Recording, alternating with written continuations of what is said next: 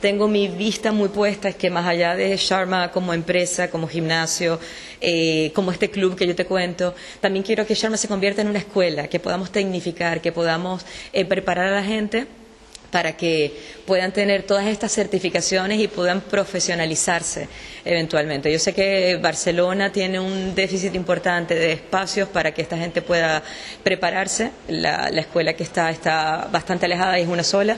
Madrid y sus alrededores sí tienen un poco más de de ventaja en este sentido. Entonces, esto es algo que yo le vengo dando la vuelta, que, me gustaría convertir también a Sharma en un centro de tecnificación para que podamos eh, hacer de esta gente gente profesional, tecnificada y, preparada para el mundo profesional eh, desde cualquier ámbito que tú lo desees. Ya las instalaciones que hay en Madrid, como las instalaciones que se están haciendo aquí, eh, son instalaciones élite, o sea, para que no le deja nada que desear a ninguna de ninguna parte del mundo. O sea que por lo menos estamos en ese sentido cubiertos.